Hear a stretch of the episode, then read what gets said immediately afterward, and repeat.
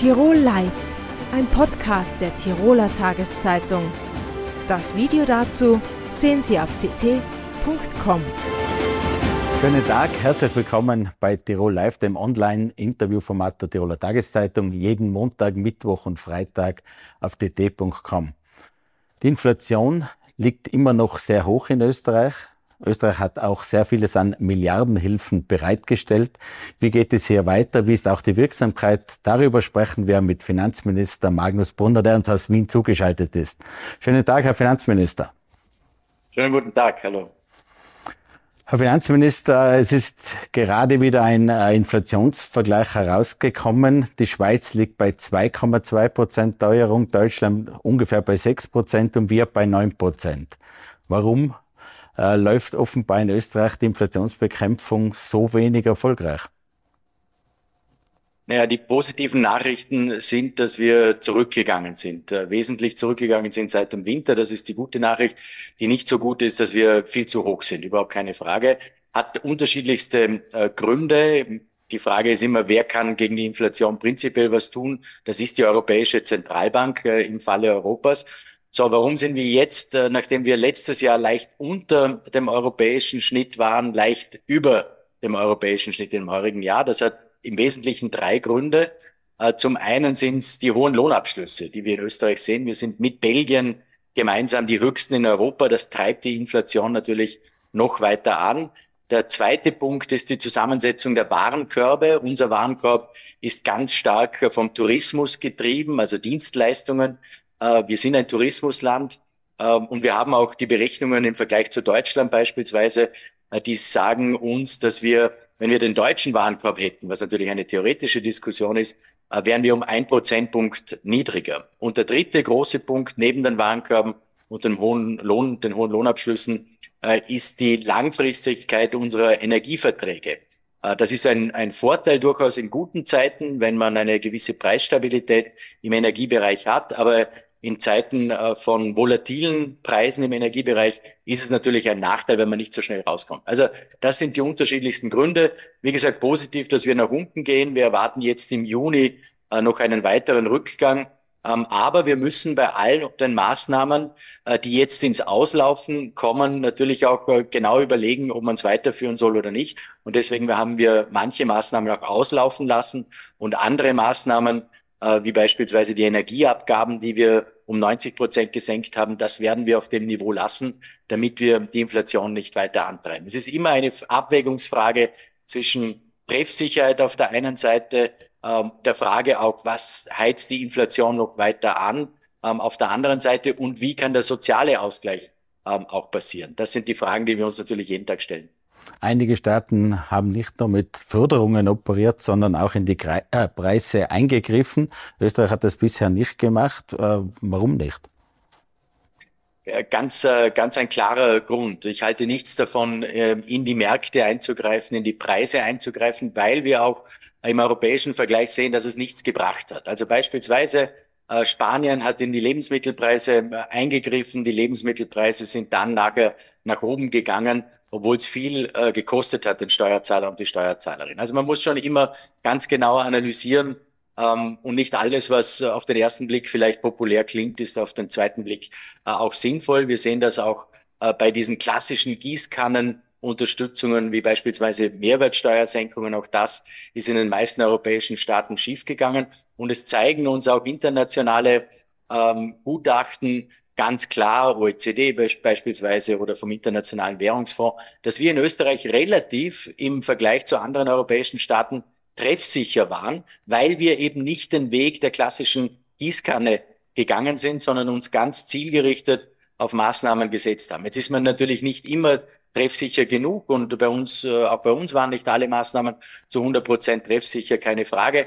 Aber eben im europäischen Vergleich äh, schauen wir eigentlich ganz gut aus. Apropos äh, populär klingende Forderungen, Maßnahmen, da hat ja auch der, der Bundeskanzler sehr forciert, diese Gewinnabschöpfung Energiekonzerne und dann argumentiert, dass jetzt die Preise sinken. Äh, ist das eine richtige Maßnahme oder ist das auch äh, politisch gut verkauft noch? ich glaube, man muss unterscheiden. Das Positive ist, äh, dass die Preise nach unten gehen jetzt im Energiebereich, sowohl auf den Märkten, natürlich auf den internationalen, aber die Energieversorger auch in Österreich geben es äh, Gott sei Dank jetzt weiter äh, an die, an die Verbraucher, Verbraucherinnen, an die Unternehmen. Das ist wichtig aus zwei Gründen. Erstens einmal, dass die Belastung nicht mehr so hoch ist und auf der zweiten äh, Seite auch, dass die Inflation dadurch weiter nach unten gehen kann. Also das ist das Positive. Was die Gewinnabschöpfung betrifft, sind wir in Österreich einen Weg gegangen, der, glaube ich, doch relativ vernünftig war, indem wir die europäische Vorgaben umgesetzt haben, ähm, aber den Unternehmen doch auch Spielraum lassen, um in die Zukunft zu investieren, in den Netzausbau, in den Ausbau der erneuerbaren Energien beispielsweise. Also diese Investitionsfähigkeit bei den Unternehmen zu belassen, war, glaube ich, wichtig. Es war ein, ein Mittelweg, den wir gegangen sind. Abschöpfung ja, äh, europäische Vorgaben umzusetzen, aber auf der anderen Seite auch Investitionsfähigkeit, äh, gerade in erneuerbaren Ausbau, Wasserkraft äh, in Tirol ganz, ganz wichtig, äh, auch äh, entsprechend zu lassen. Sowohl bei Corona als auch jetzt bei der Teuerungswelle hat der Staat mit zweistelligen äh, Milliarden Hilfspaketen reagiert. Wahrscheinlich nicht immer zu ihrer Freude, wenn man dann aufs Budget äh, blickt. Äh, es hat einmal den Sager gegeben, koste es, was es wolle. Äh, wie, wie will man das künftig da rauskommen aus dieser Geschichte? Zusatzfrage, wurde zu viel gefördert oder zu wenig? Weil es gibt ja gleichzeitig immer die Kritik aus der Opposition, dass jede Maßnahme zu wenig ist. Ja, das ist genau der Punkt, den Sie ansprechen. Die einen sagen zu viel, die anderen zu wenig. Also ich glaube, dass es unsere Aufgabe war, das zur Verfügung stellen, was notwendig ist. Und das äh, ist für mich auch äh, der, der richtige Zugang. Das, was notwendig ist, zur Verfügung stellen. Es war keine Option für uns nicht zu helfen in dieser schwierigen äh, Zeit. Zuerst Corona und jetzt der Kampf äh, gegen die teuren Preise, auch die hohen Preise. Also hier dagegen zu wirken, ist wichtig. Aber es ist auch wichtig, äh, die Maßnahmen auslaufen zu lassen. Aus mehreren Gründen. Zum einen, äh, weil die Preissituation sich verändert hat. Wenn ich mir Benzin und Diesel beispielsweise anschaue, hier haben wir die Maßnahmen äh, jetzt auslaufen lassen aus äh, wichtigen Gründen. Zum einen, weil, sie, weil eben die Preise nach unten sind, aber zum anderen auch, damit die Inflation nicht noch weiter angeheizt wird. Also ja, aus meiner Sicht war es notwendig, so viel zur Verfügung zu stellen. Wir waren im europäischen Vergleich sehr, sehr hoch. Also wir haben sehr, sehr viel zur Verfügung gestellt. Interessanterweise in der Diskussion, also die einen sagen, es war äh, zu wenig, die anderen zu viel, die anderen sagen wieder, es hätte die Inflation noch weiter angeheizt, weil wir zu viel ausgegeben hätten. Also am Schluss äh, müssen wir die Verantwortung tragen. Ja, Faktum ist aber auch, dass wir im europäischen Vergleich beispielsweise, was die realen Haushaltseinkommen betrifft, nach oben gegangen sind. Also bei uns, trotz der hohen Inflation, äh, sind die realen Haushaltseinkommen gestiegen, während in anderen Ländern, die vielleicht eine niedrige Inflation haben, Spanien beispielsweise, die Haushaltseinkommen um bis zu sechs Prozent zurückgegangen sind. Also unser Ziel war, die Kaufkraft hochzuhalten, das Wachstum natürlich auch entsprechend hochzuhalten und die, realen Haushaltseinkommen hochzuhalten. Es gibt kein Land auf der Welt, das eine niedrige Inflation, ein hohes Wachstum, eine hohe Kaufkraft, ein hohes reales Haushaltseinkommen und wahrscheinlich noch ein ausgeglichenes Budget hat. Das gibt's nicht. Also muss man sich entscheiden. Und wir haben uns dafür entschieden, den Menschen möglichst viel Geld ähm, zu lassen, damit sie sich das Leben auch leisten können. Äh, Stichwort Gießkanne. Herr Minister, Sie sagen, Österreich hat nicht so stark mit der Gießkanne gefördert. Äh, trotzdem wird das immer wieder kritisiert. Sollen Förderungen künftig verstärkt nur noch für Sozialschwächere fließen? Ja, wir müssen bei jeder Maßnahme immer, na, Maßnahme immer darauf schauen, dass wir noch treffsicherer werden. Überhaupt keine Frage. Das ist für mich als Finanzminister ganz entscheidend, weil es ja um das Geld der Steuerzahlerinnen und Steuerzahler geht. Was ich vorher gesagt habe, ist, dass wir im internationalen Vergleich, und das zeigt uns auch eine Studie der OECD, relativ treffsicher waren, weil wir eben nicht den Weg der Gießkanne beispielsweise mit Mehrwertsteuersenkungen gegangen sind. Und das, deswegen sind wir im internationalen Vergleich äh, relativ treffsicher und gerade die letzten Maßnahmen, die wir gesetzt haben für Kinder von Alleinerziehenden, ähm, da sind wir ganz äh, zielgerichtet und treffsicher vorgegangen. Das äh, bestätigt uns auch der Budgetdienst des Parlaments, beispielsweise der klar festhält, dass wir insbesondere im untersten Teil der Einkommen fast zu 90 Prozent äh, diese Maßnahme auch entsprechend gut und treffsicher umgesetzt haben. Natürlich gibt's immer Luft nach oben bei der Treffsicherheit auch. Da bemühen wir uns äh, tagtäglich, dass wir noch treffsicherer werden, auch was die Datenschnittstellen betrifft und die Datensituation betrifft. Kommen wir zum Arbeitsmarkt. Der Arbeitskräftemangel wird immer größer. Äh, da gibt es natürlich Forderungen, äh, man sollte doch wieder länger arbeiten. Gleichzeitig gibt es die Forderung nach Arbeitszeitverkürzungen. Wie kann denn der Staat dafür sorgen, dass tatsächlich länger gearbeitet wird? Ich denke jetzt an die hohe äh, Besteuerung von Mehrarbeit, aber auch Pensionisten, die vielleicht dazu verdienen. Wo will denn der Staat hier reagieren, damit Menschen länger arbeiten statt kürzer? Ja, das ist ein ganz entscheidendes Thema, gerade in, in Zeiten wie diesen, wo wir einen Arbeitskräftemangel äh, haben. Deswegen ist es ja auch eine Themenverfehlung, über kürzere Arbeitszeiten in der Woche zu sprechen. Momentan haben wir eine ganz andere Situation. Im Gegenteil, wir müssen schauen, dass ältere Arbeit, dass es für ältere Arbeitnehmer attraktiver wird, länger im Arbeitsleben zu bleiben, auch für Pensionistinnen und Pensionisten wieder ins Berufsleben einzusteigen. Und da ähm, helfen uns äh, steuerliche Entlastungen. Also wir müssen es wieder attraktiver gestalten ähm, steuer im steuerlichen Bereich, aber auch was die Pensionsversicherungsbeiträge äh, betrifft. Martin Kocher, äh, Wirtschaftsminister, leitet hier eine Arbeitsgruppe, wo genau diese Vorschläge äh, angegangen werden. Und auch die Überstunden äh, sind, äh, da, auch da brauchen wir eine steuerliche Entlastung, äh, damit das wieder attraktiver ist, weil wir brauchen mehr Menschen im Arbeitsleben. Äh, und das sind äh, Überstunden zum einen, aber es sind auch ältere Arbeitnehmer, wo wir es einfach attraktiver gestalten müssen, länger im Arbeitsleben zu bleiben. Kommen wir zur Pleite, zur spektakulären Pleite von Kika Leiner. Da ist auch der Staat jetzt involviert mit Prüfungen, ob da Gelder alle richtig verwendet wurden ob, oder ob man sich da vielleicht auf Staatskosten sanieren will. Wie sehen Sie da die Lage? Ja, muss man ähm, auf, aus zwei äh, Sichtweisen sehen. Das eine ist äh, die Insolvenz an sich. Da haben wir äh, den Anwalt der Republik, Herr Dr. Pescham, beauftragt, als Bundesregierung hier die Vorgänge ganz genau zu analysieren, äh, zu schauen auch, äh, welche Möglichkeiten der Staat noch gegenüber dem Unternehmen hat, gerade im Insolvenzverfahren. Das ist das eine. Und das zweite Teil ist der Arbeitsmarkt. Und was passiert mit den Menschen, die jetzt ihre Arbeit äh, verloren haben? Martin Kocher macht dazu äh, diese Woche noch einen runden Tisch mit dem AMS auch, um zu schauen, wie man diese Menschen unterstützen kann. Die momentane Situation am Arbeitsmarkt ist die, äh, dass es doch relativ, dass wir doch relativ optimistisch sind, äh, dass die Menschen auch einen neuen Job bekommen. Gerade im Handel ähm, ist, äh, sind zusätzliche Arbeitnehmerinnen und Arbeitnehmerinnen gefragt.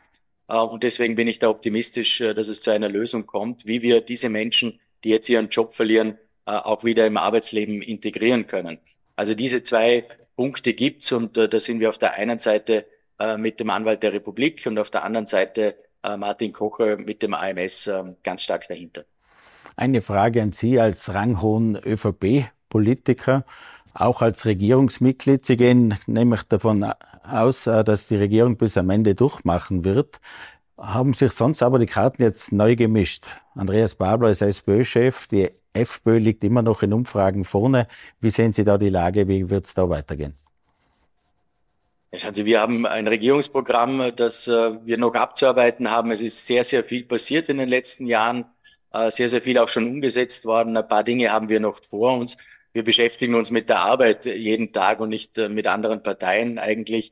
Ähm, ja, es gibt eine neue Situation ähm, mit einer sehr linksorientierten Sozialdemokratie und einem rechten Lager. Ähm, ich sehe uns sozusagen in der Mitte auch. Wir füllen die Mitte aus und äh, wir werden einfach äh, jeden Tag weiterarbeiten, dass wir das Regierungsprogramm noch umsetzen können äh, und im Sinne der Menschen in Österreich auch weiterarbeiten, der Unternehmen, des Wirtschaftsstandortes, äh, damit die Entwicklung auch weiter so positiv äh, ist, wie sie bleibt, trotz aller Herausforderungen, die wir natürlich haben mit der Teuerung, mit der Inflation ähm, und mit anderen Krisen, multiplen Krisen, die wir leider momentan in der Welt erleben. Aber unser Zugang ist weiterarbeiten. Äh, wir haben noch viel vor äh, für die Menschen in Österreich. Aber nach der Wahl, die dann irgendwann kommen wird, spätestens im Jahr 2024, werden sie entweder diese rechte FPÖ aus ihrer Bezeichnung heraus oder diese linke SPÖ brauchen, voraussichtlich. Wo schlägt euer Herz mehr hin? Wir werden das sehen. Wie gesagt, wir, unser Job ist jetzt äh, zu arbeiten, das Regierungsprogramm äh, umzusetzen und zu schauen, vor allem, äh, dass Karl Nehammer der Bundeskanzler der Republik Österreich bleibt. Dass die SPÖ die ÖVP als Partner zwischenzeitlich ausgeschlossen hat. Wie haben Sie das aufgenommen in der Partei? Ja, das sind, äh, stelle ich mir vor, eher Spielchen. Äh, der neue Vorsitzende Babler hat ja mal gesagt, äh, er schließt es aus, dann hat das wieder nicht ausgeschlossen. Jetzt gibt's wieder eine Vertreterin, die es ausschließt, manche schließen es nicht aus. Ja, also ich glaube, dass das jetzt ein bisschen ein, ein Spiel ist. Ähm, so stelle ich es mir zumindest vor. Ich weiß es nicht. Also wir haben da einen anderen Zugang. Wir arbeiten weiter bis zum Schluss und dann wird man sehen, was äh, rauskommt. Und wie gesagt, äh, ich gehe davon aus und hoffe, äh, dass Karl Nehammer weiter Bundeskanzler der Republik Österreich bleibt. Herr Minister, vielen Dank für das Gespräch. Dankeschön. Während der Corona-Pandemie ist die Zahl der Insolvenzen in Österreich, in Tirol stark zurückgegangen. Mittlerweile ist die Zahl wieder gestiegen. Man ist zurück auf dem Weg zur Normalität. Es gibt auch sehr spektakuläre Pleiten, wenn wir an Kick alleiner denken. Wie geht's hier weiter? Darüber sprechen wir mit dem Leiter des Kreditschutzverbandes in Tirol, Klaus Schaller. Herzlich willkommen, Herr Schaller, im Studio. Grüß Gott, Herr Fahner. Herr Schaller, ich habe es angesprochen, während Corona hatte man den Eindruck, es gibt fast keine oder gar keine Insolvenzen mehr, wahrscheinlich dank dieser riesigen staatlichen Hilfen. Wie hat man das wahrgenommen von Seiten eines Kreditschutzverbandes? Ja, 2020 und 2021 war in Tirol ganz eine besondere Situation. Äh, der Gesetzgeber hat Förderungen an die Unternehmen ausbezahlt und hat die Finanz- und die Sozialversicherungsträger angewiesen, hier keine Insolvenzanträge bei Gericht einzubringen.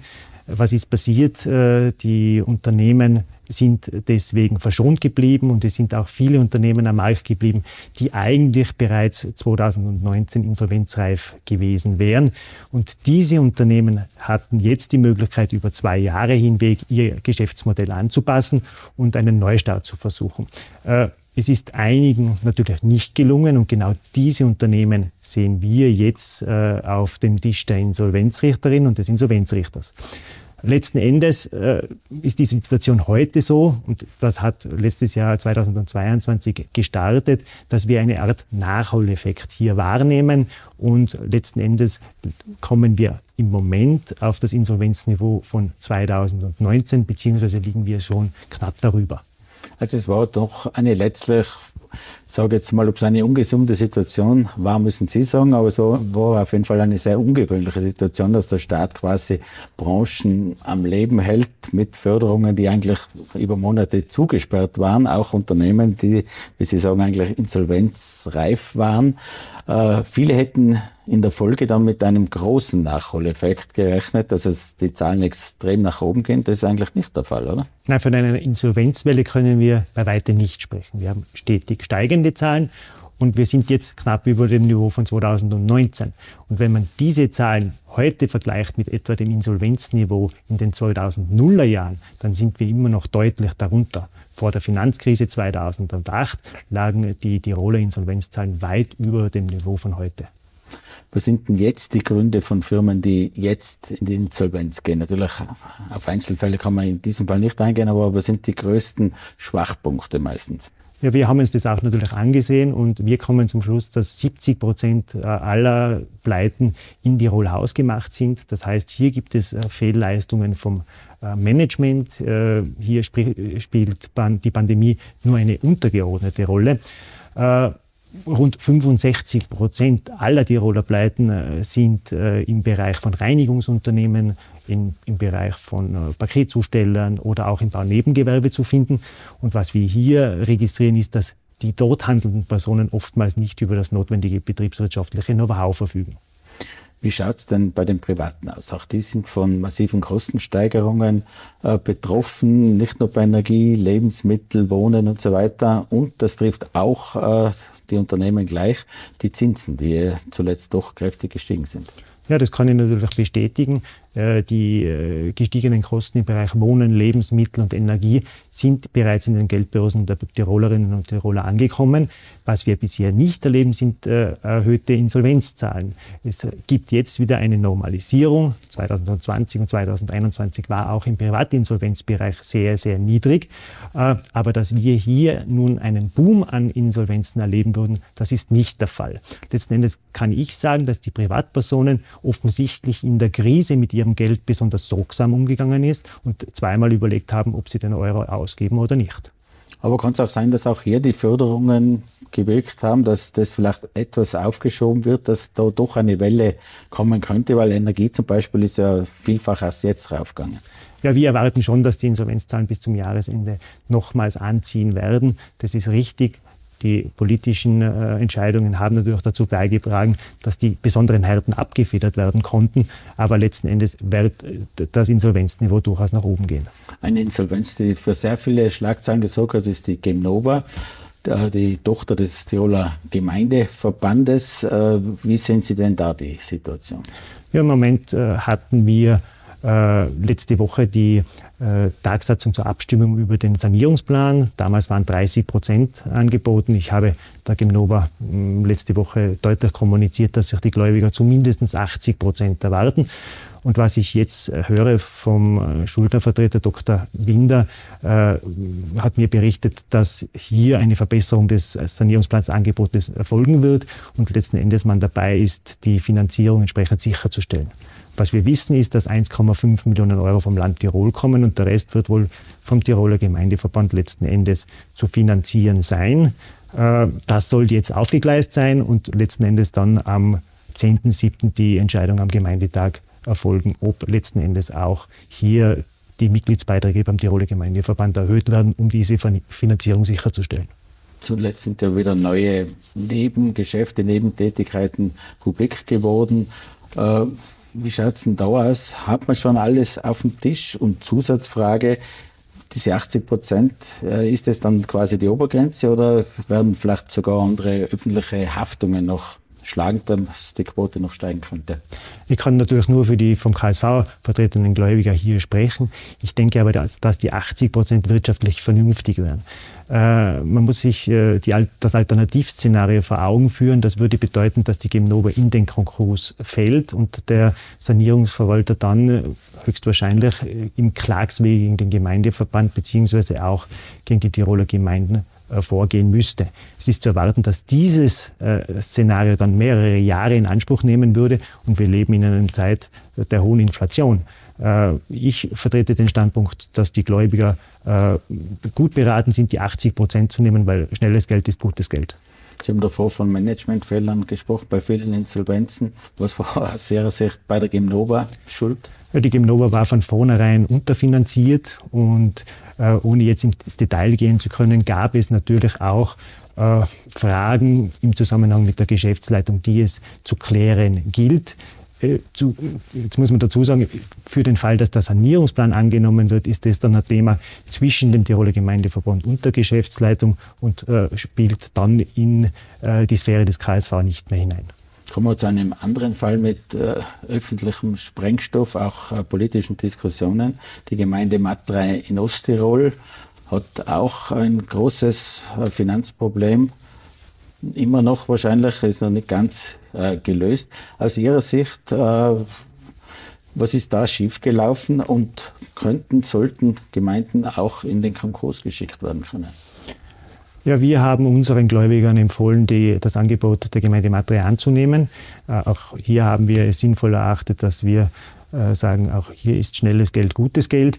Äh, letzten Endes wäre eine Pleite einer Gemeinde keine wirkliche Neuigkeit. In den 1930er Jahren hat es äh, Gemeindepleiten gegeben und, und unter anderem auch die Tiroler Gemeinde Schwarz ist damals in die Insolvenz geschlittert. Äh, zugegebenerweise in der Zweiten Republik hat es noch keine äh, Gemeindepleite an den Landesgerichten gegeben und es fehlt deswegen auch die Rechtsprechung. Das macht ein entsprechendes Verfahren in Zukunft komplex und kompliziert und es ist zu erwarten, dass ein solches Verfahren deswegen Jahre dauern würde. Aber würden Sie das gerne sehen, dass sowas möglich ist? Man hatte vor Jahren auch zum Beispiel beim Land Kärnten nach den äh, Hypoalpe-Problemen über eine mögliche Pleite des Bundeslandes Kärnten gesprochen. Oder muss man da immer damit rechnen, irgendwann springen andere Körperschaften, öffentliche Körperschaften ein? Ja, ich sehe niemand gerne in der Pleite. Also ich hoffe für jeden, dass er wirtschaftlich solide aufgestellt ist. Nur muss man sich die Frage stellen, äh, wenn es dann tatsächlich so weit sein sollte, äh, hat man das entsprechende Instrument mit der Insolvenzordnung auch hier sinnvoll ein Verfahren abwickeln zu können. Und ich gehe davon aus, dass die derzeitige österreichische Insolvenzordnung durchaus in der Lage wäre, auch eine Gemeindepleite äh, hier zu stemmen. Wir haben über verschiedene Insolvenzen in Tirol gesprochen. Eine sehr spektakuläre war Montavit, der Pharmahersteller. Es hat ja nicht allzu viele große, sage ich jetzt einmal, Tirol-Unternehmen in den letzten Jahren erwischt. Montavit musste die Insolvenz. Jetzt scheint die Rettung auch da, oder? Ja, das ist richtig. Also die Montavit ist äh, das größte Insolvenzverfahren in Tirol im letzten Jahrzehnt. Äh, um Ihnen ein bisschen eine Vorstellung zu geben, 45 Millionen Euro an Passiva und ungefähr 200 Mitarbeiter waren von dieser Pleite betroffen. Letzte Woche hat das Landesgericht Innsbruck den Sanierungsplan hier bestätigen können. Äh, die Montavit hat mit der Gläubigerschaft vereinbart, dass letzten Endes 30 Prozent der Verbindlichkeiten zurückzuführen sind. Und wie ich höre, liegen bereits die ersten 10 Prozent derzeit beim Sanierungsverwalter und die sollten äh, binnen der nächsten Woche zur Auszahlung gelangen. Ich sehe das durchaus als positives Ergebnis, weil der Sanierungsverwalter im Laufe des Verfahrens immer berichtet hat, dass äh, bei der Montavit im Falle einer Zerschlagung zwischen 5 und 7 Prozent an die Gläubiger zur Auszahlung gelangen können. Jetzt haben die Gläubiger bereits 10 Prozent äh, in Aussicht und können weitere 20 Prozent in den nächsten zwei Jahren erwarten. Kommen wir zur Großpleite Kika die ja derzeit die Schlagzeilen äh, beherrscht. Aus Ihrer Sicht äh, ist alles mit rechten Dingen verlaufen. Wie kann es hier weitergehen? Äh, ich bitte um Verständnis, es ist ein Verfahren am Landesgericht in St. Pölten und ich sitze natürlich hier in Tirol und bin nicht sehr nahe dran. Deswegen kann ich keine seriöse Stellungnahme zu allen Spekulationen der letzten Tage machen und dieses Verfahren ist gerade einmal eine Woche alt. Was ich Ihnen berichten kann, bitte das sind unbestätigte Informationen, äh, ist, dass ein besonderer Verwalter bestellt werden soll, der sich die Vorgänge vor Insolvenzeröffnung ganz genau anschauen äh, wird. Wir vom KSV setzen natürlich darauf, dass dieser besondere Verwalter entsprechend die Transparenz in diese Vorgänge bringen wird. Letzten Endes wird dieser besondere Verwalter dann auch äh, auf ehemalige Eigentümer, auf die ehemaligen Geschäftsleiter zugehen, für den Fall, dass hier Ansprüche bestehen. Kommen wir mal zum Großpleite Kickerliner. Äh, aus Ihrer Sicht, was kann da für die Gläubiger rausschauen und ist aus Ihrer Sicht alles mit rechten Dingen verlaufen? Ich muss dazu sagen und um Verständnis bitten, äh, ich sitze hier in Tirol und dieses Verfahren wird am Landesgericht in St. Pölten abgewickelt. Was ich Ihnen berichten kann, ist, dass äh, es wohl zu einer Bestellung eines besonderen Verwalters kommen wird, der sich die Vorgänge vor der Insolvenzeröffnung im Detail anschauen wird.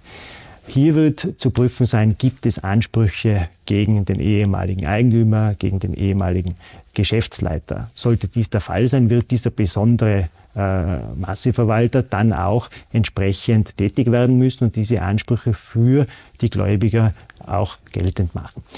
Letzten Endes die Frage wird sein, äh, in Bezug auf ein Alternativszenario oder einer Verwertung, weil aktuell werden 20 Prozent angeboten.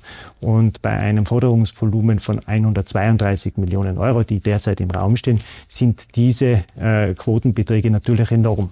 Ob sie letzten Endes auch in zwei Jahren finanzierbar sind, wird die Zukunft zeigen. Herr Schaller, vielen Dank fürs Kommen, vielen Dank fürs Gespräch. Bitte sehr. Meine Damen und Herren, das war Tirol Live.